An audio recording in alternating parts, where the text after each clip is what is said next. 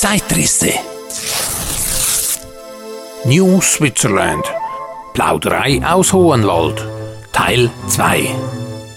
Von Hulda Crivelli. Erschienen in Die Schweiz, Schweizerische Illustrierte Zeitschrift. 1903.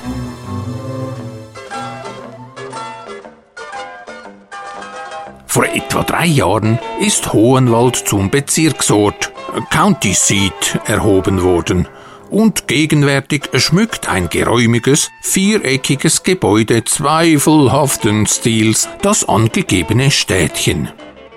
Dieses Holzgebäude ist das Gerichtshaus und hat unsere Schweizer Ansiedlung als Bezirksort zu einigem Ansehen gebracht.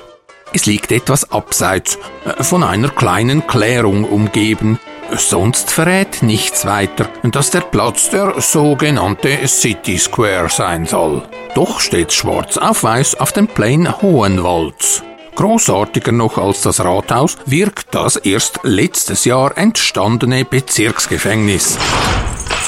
Groß und imposant für die spärlich besiedelte Gegend. Ein rotes Backsteingebäude guckt es gar freundlich zwischen den Bäumen hervor. Es soll Wunder was für moderne Einrichtungen haben und lockt Besucher an von nah und fern. Auch Insassen soll es schon gehabt haben. Frevler gegen das Temperenzgesetz und dergleichen. Arme Teufel, die gewiss ihr Leben lang noch nie so vornehmes Quartier gehabt. Die Schweizer murren zwar über die verhältnismäßig hohen Steuern, die ihnen dadurch erwachsen, äh, doch Noblesse oblige. Und wann hätten die Schweizer nicht über die Steuern gemurrt? Es bleibt aber dennoch wahr.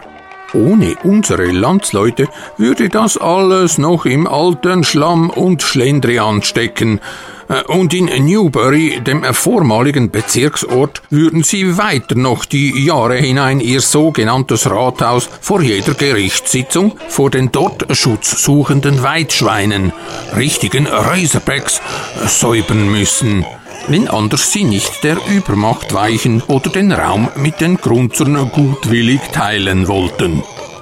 Nun aber zur Hauptstraße, dem eigentlichen Geschäftsteil von New Switzerland. Das ist die Straße, die direkt vom Stationsgebäude. Die polizeiwidrige Kiste hat natürlich längst weichen müssen. Hinaufführt ins, äh, sollen wir's aussprechen? Nestchen hinein. Da ist vor allem das Gasthaus. Wirklich einladend und sauber mit seinen Verandas und Lauben. Die ganze Breite einer von vornherein für großen Verkehr extra breit ausgelegten Straße trennt das Hotel M vom Kaufladen der Swiss Merchandise Company, der zugleich die Post ist. Der Sammelplatz der gesamten Bevölkerung, wo man alle Gegenstände seiner Bedürfnisse kaufen kann, vom Apfelschnitz an bis zur Sämaschine. Was in früheren Zeiten für den vornehmen Römer die Bäder, heute für den modernen Weltmann sein Klapphaus, das ist für den Hohenwälder der Kaufladen mit der Post.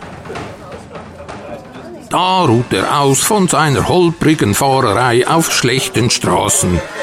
Er trifft mit seinen Freunden zusammen, man plaudert, politisiert und kritisiert, schimpft über die Regierung, die Monopolmänner, über den Kohlenstreik mit wohliger Gleichmütigkeit, hockt man doch mitten im Holz drin, in Hohenwald. Man raucht dabei, was das Zeug hält. Und ist man ein Südländer, so schickt man und spuckt sich in aller Beschaulichkeit tüchtig aus.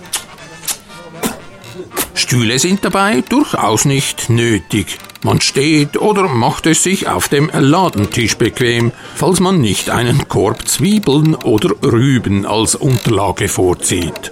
Die unmöglichsten, vorsintflutlichsten Gesellen, Südländer natürlich, äh, kann man da treffen. Man traut seinen Augen kaum und seinen Ohren nicht.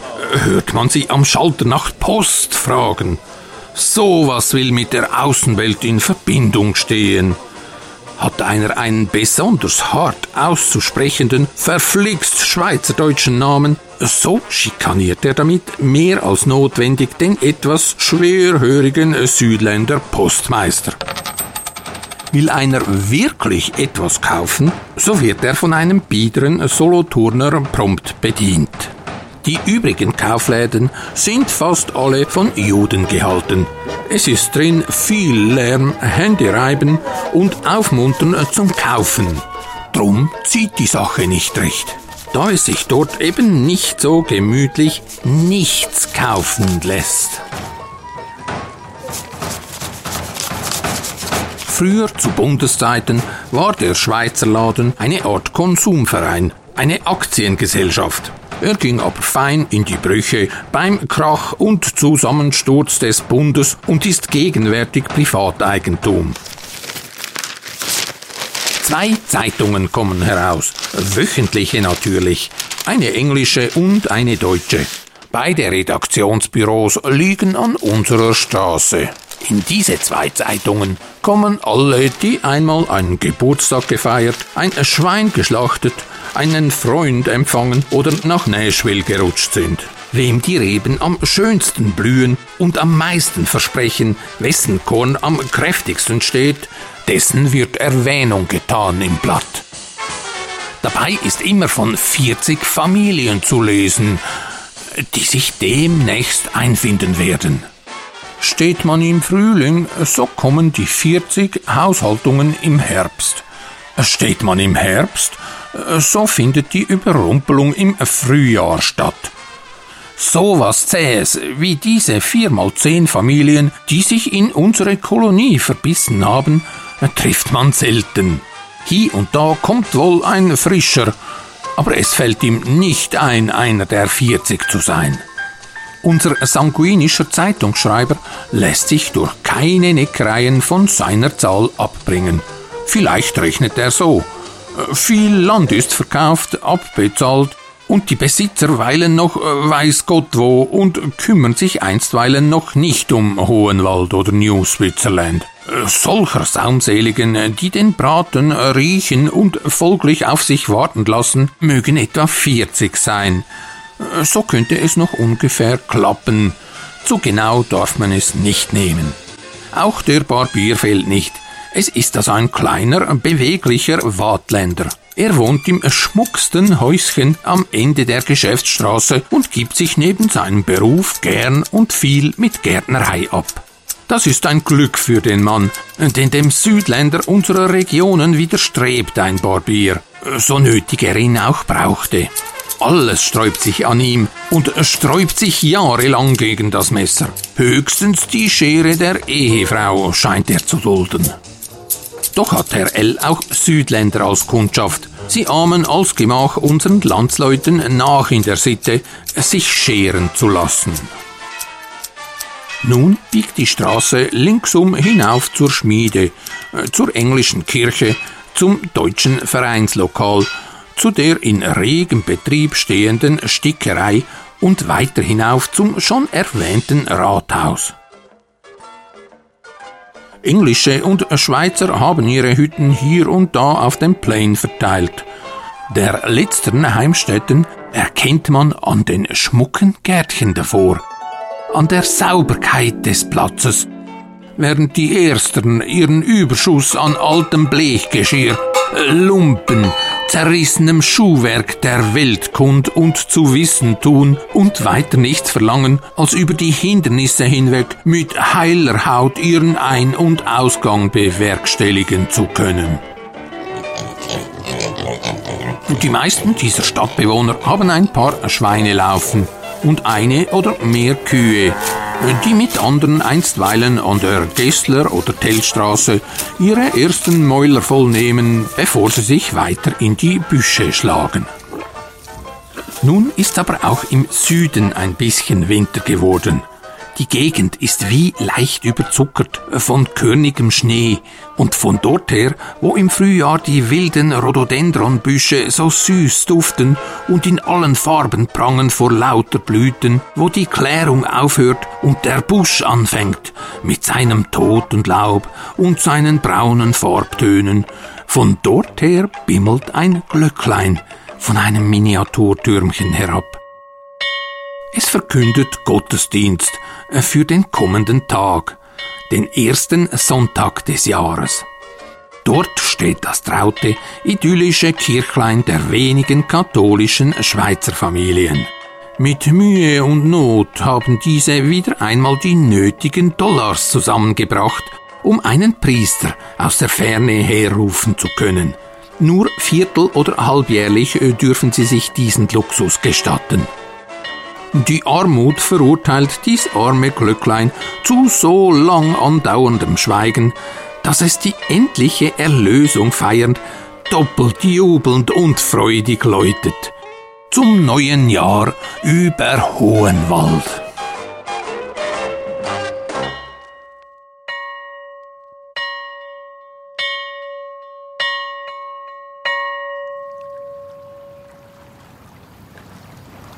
Soweit die Plaudereien aus Hohenwald Part 2. Fortsetzung folgt. Um vom alten Europa in die neue verheißungsvolle Welt in Übersee zu gelangen, ließ sich in alter Zeit eine Schiffspassage nicht vermeiden. Die Auswanderer standen zeitweise Schlange, um einen Platz an Bord dieser Menschenfrachter zu ergattern. Reisen war damals noch so ein richtiges und oftmals gefährliches Abenteuer.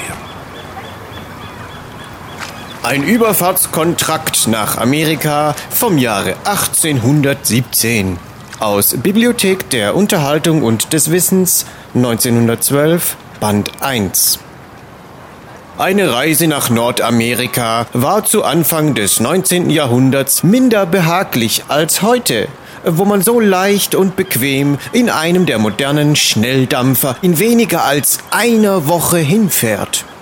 Sehr lehrreich ist in dieser Hinsicht ein Kontrakt, wie er damals von jedem Überseereisenden in Amsterdam mit dem Kapitän des Schiffes abzuschließen war.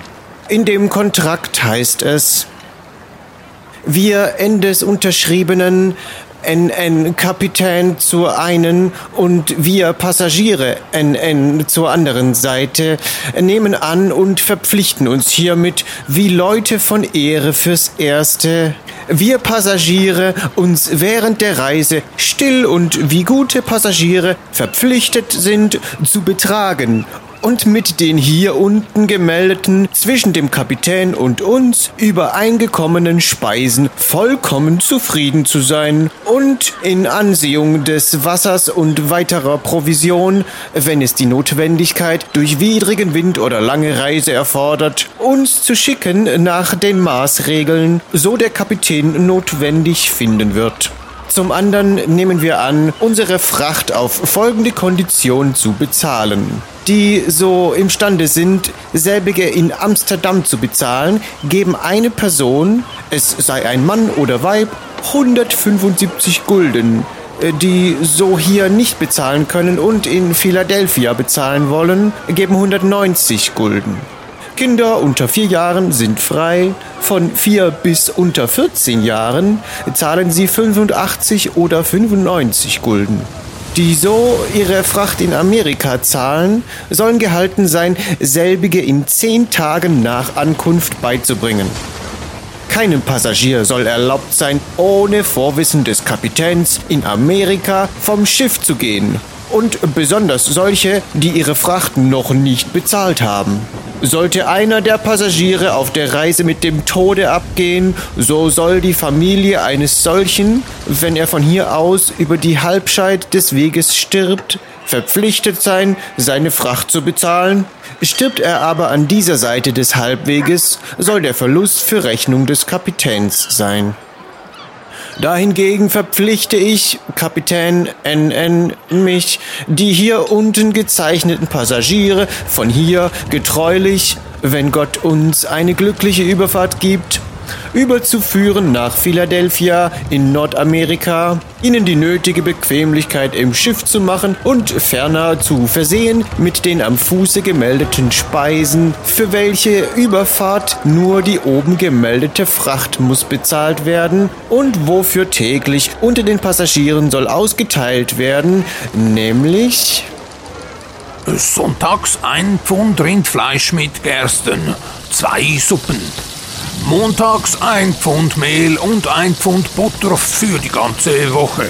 Dienstags ein halbes Pfund Speck mit Erbsen gekocht, drei Suppen. Mittwochs ein Pfund Mehl.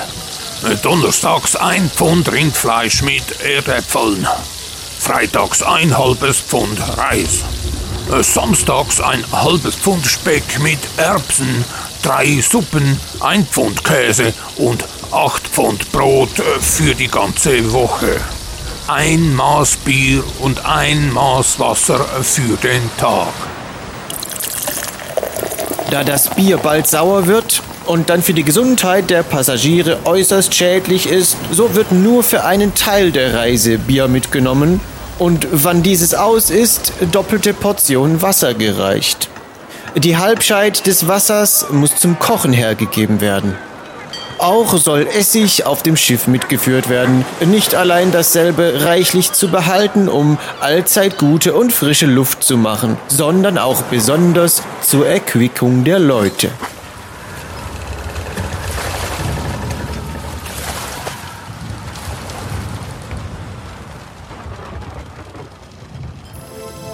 Zeitrisse. New Switzerland. Plauderei aus Hohenwald. Teil 2. Von Hulda Grivelli. Erschienen in Die Schweiz, eine schweizerische illustrierte Zeitschrift 1903.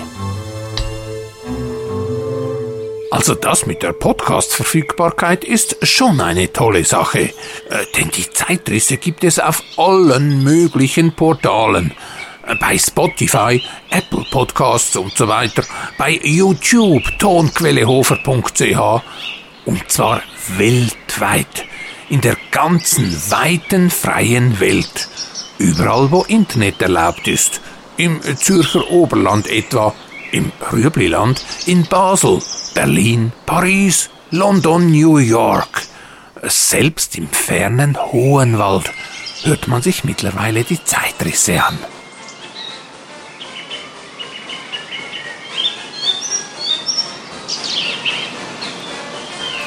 Okay, this is the end. I hope you're all doing well and having a great time and listening to Zeitrisse.